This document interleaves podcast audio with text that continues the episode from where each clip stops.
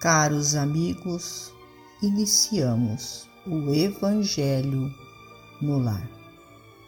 Rogamos a Deus, nosso Pai, a Jesus, médico de homens e de almas, o amparo e o auxílio, para que juntos possamos orar por nós e por todos os nossos irmãos necessitados.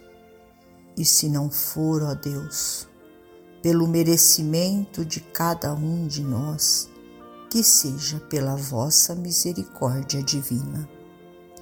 E unidos nesta corrente fraterna, permitamos que os nossos amigos espirituais, trabalhadores da vitória do bem, adentrem os nossos lares, trazendo a cada um de nós a ação medicamentosa para o nosso corpo e para a nossa alma.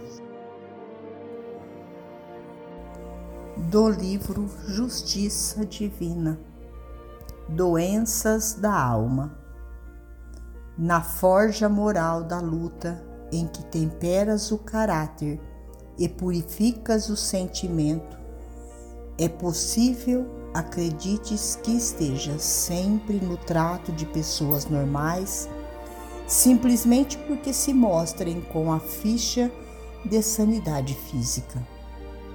Entretanto, é preciso pensar que as moléstias do espírito também se contam. O companheiro que te fala, aparentemente tranquilo, talvez guarde no peito a lâmina embraseada de terrível desilusão. A irmã que te recebe sorrindo provavelmente carrega o coração ensopado de lágrimas.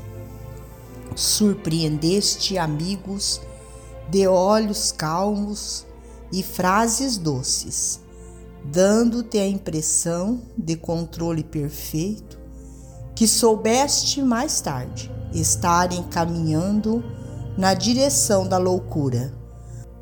Enxergaste outros promovendo festas e estadeando poder a escorregarem logo após no engodo da delinquência.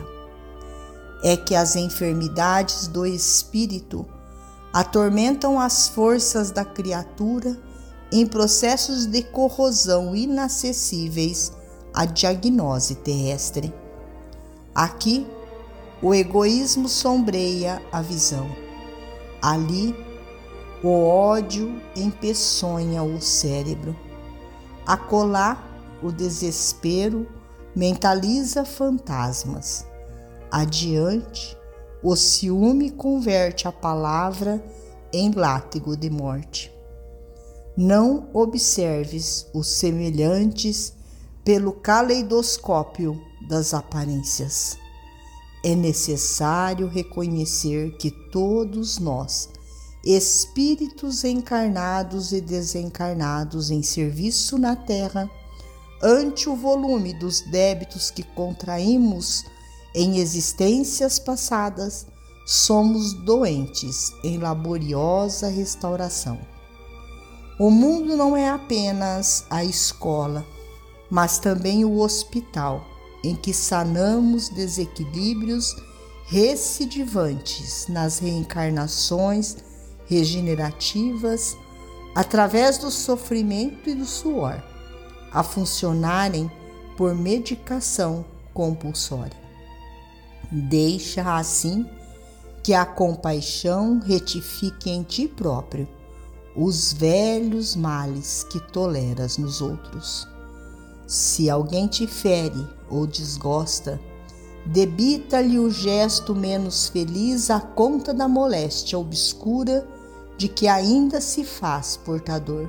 Se cada pessoa ofendida pudesse ouvir a voz inarticulada do céu, no instante em que se vê golpeada, escutaria de pronto o apelo da misericórdia divina: compadece-te. todos somos enfermos pedindo alta. Compadeçamo-nos uns dos outros, a fim de que saibamos auxiliar. E mesmo que te vejas na obrigação de corrigir alguém pelas reações dolorosas das doenças da alma que ainda trazemos, compadece-te mil vezes antes de examinar uma só. Emmanuel. Finalizamos a mais um Evangelho no Lar. Agradecidos a Deus, nosso Pai, a Jesus, médico de homens e de almas, a Maria de Nazaré, nossa mãe amorada, e aos nossos amigos trabalhadores da vitória do bem, pelo amparo e pelo auxílio. Fiquem todos com Jesus e até amanhã se Deus assim o permitir.